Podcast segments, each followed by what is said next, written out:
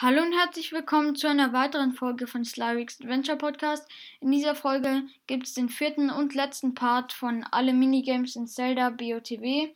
Zuerst kommt das Minigame Das blaue Feuer dran. Also dieses Minispiel ist nach dem Abschluss der Nebenaufgabe die Feuerprobe verfügbar.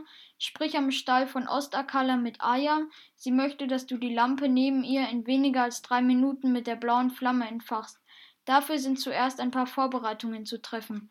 Falls du keine Fackel im Inventar haben solltest, kannst du eine im nahegelegenen Akala-Institut finden.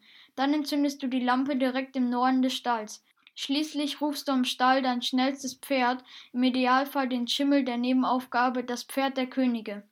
Wenn du bereit bist, steigst du auf dein Pferd und sprichst von dort aus mit Aya. Sobald die Herausforderung beginnt, galoppierst du zu der blauen Flamme in der Umgebung des Stalls, entzündest dort eine Fackel und läufst dann zu Ayas Lampe zurück. Die erste dreiminütige Zeitbegrenzung ist gar kein Problem. Dann machst du ihre Lampe wieder aus, indem du zum Beispiel einen neutralen Schleimgelee daneben ablegst und mit einem Pfeil darauf schießt. Anschließend sprichst du erneut mit Aya, um den nächsten Schwierigkeitsgrad zu starten. Bei der schwierigsten Prüfung musst du eine weitere Maßnahme ergreifen ist etwas, das einen Spurtbonus der Stufe 3 bewirkt. Das geht zum Beispiel, indem du vier Exemplare Spurtlotus zusammenkochst. Mit einer derartig gesteigerten Bewegungsgeschwindigkeit galoppierst du zur Lampe im Norden und kehrst gerade so eben noch rechtzeitig zu Ayers Lampe zurück. Also jetzt zu den Belohnungen. Also wenn du es unter 20 Sekunden schaffst, kriegst du einen goldenen Rubin, unter einer Minute einen silbernen Rubin und unter drei Minuten ein violetter Rubin. Jetzt schon zum nächsten Minigame, Parasegelkurs. Dieses Minispiel steht nach dem Abschluss des Kugohide-Schreins zur Verfügung, der sich auf Insel J. Verde ganz im Südosten der Weltkarte befindet. Starten kannst du es vor dem Schrein bei Mimo. Bei dieser Aufgabe sollst du mit dem Parasegel durch Ringe gleiten. Die Ringe sind so angeordnet, dass der vorgesehene Kurs unschwer zu erkennen ist. Gelegentlich werden dich Aufwinde hoch aufsteigen lassen. Solltest du den Boden berühren, endet das Spiel. Der wichtigste Faktor bei der Sache ist eine erweiterte Ausdaueranzeige. Mit drei Kreisen kannst du so lange in der Luft bleiben, dass selbst die Orni mit den Flügeln schlackern.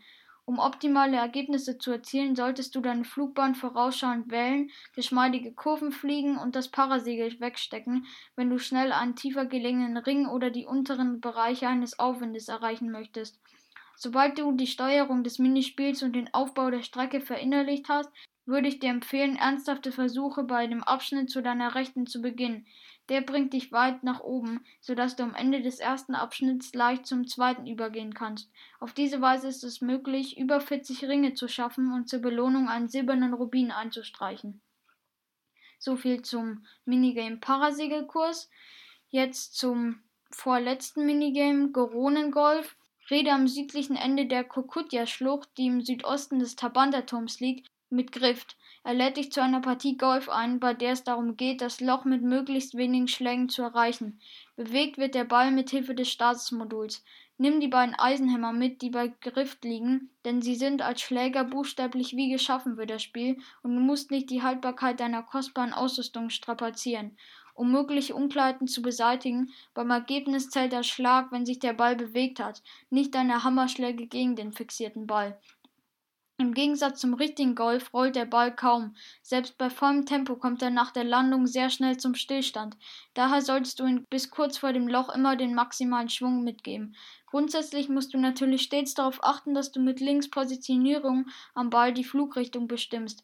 Am besten haust du beim ersten Abschlag siebenmal mit einem Eisenhammer gegen den fixierten Ball.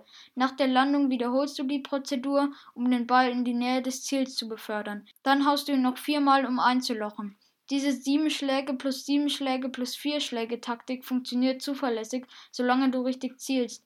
Mit etwas Übung kannst du den Ball so relativ sicher mit drei Schlägen ins Ziel befördern. Als Belohnung gibt es einen silbernen Rubin. Und jetzt zum letzten Minigame berittenes Bogenschießen. Reite zum Reiterschützenübungslager in der Turm des Sees Region, das sich ein Stück nordwestlich der Mündung des Evandra-Flusses befindet. Wenn du vom Sattel aus mit Ginny redest, lädt er dich zum Training ein. Ziel der Übung ist es, vom Pferd aus Ballons mit Pfeilen zu zerschießen. Die Teilnahme kostet 20 Rubine. Du benötigst dafür einen Bogen und Dutzende Pfeile, die du praktischerweise vor Ort kaufen kannst. Der Parcours hält keine Probleme parat. Die Schwierigkeit ergibt sich daraus, dass du gleichzeitig das Pferd führen und mit Pfeil und Bogen zielen musst. Als Belohnung winken das Ritterzaumzeug und der Rittersattel. Jetzt noch zu den Tipps. 20 Ballons in unter einer Minute zu treffen, ist keine leichte Aufgabe. Ich kann dir aber ein paar Tipps mit auf den Weg geben, die deine Erfolgschancen verbessern. Versuche gleichmäßig zu reiten. Abrupte Richtungswechsel erschweren das Zielen. Grundsätzlich solltest du versuchen, auf dem Weg zu bleiben. Es ist viel einfacher, die Kamera zu schwenken, als das Pferd in die entsprechenden Richtungen zu lenken. Konzentriere dich in den Abschnitten, in denen du gerade ausreitest, auf das Schießen und lenke danach. Die Bewegungssteuerung des Controllers erlaubt leichte Anpassungen beim Zielvorgang. Verwende einen Bogen mit dem Schnellfeuerbonus. Falken- oder Adlerbogen sind eine gute Wahl, da sie diese nützliche Eigenschaft mit einer großen Reichweite vereinen. Traben kann angebracht sein, wenn sich viele Ballons nahe beieinander befinden, aber die meiste Zeit solltest du im leichten Galopp unterwegs sein, damit du in einer Minute das Ende des Kurses erreichst, wo dich auch noch eine Menge Ziele erwarten. Das war es jetzt auch mit dem letzten Minigame. Ja, ich würde sagen, das waren jetzt alle Minigames und ich hoffe, ihr konntet mit den Tipps auch die meisten meistern. Dann würde ich sagen, das war's mit der Folge. Ich hoffe, sie hat euch gefallen und bis zum nächsten Mal. Ciao.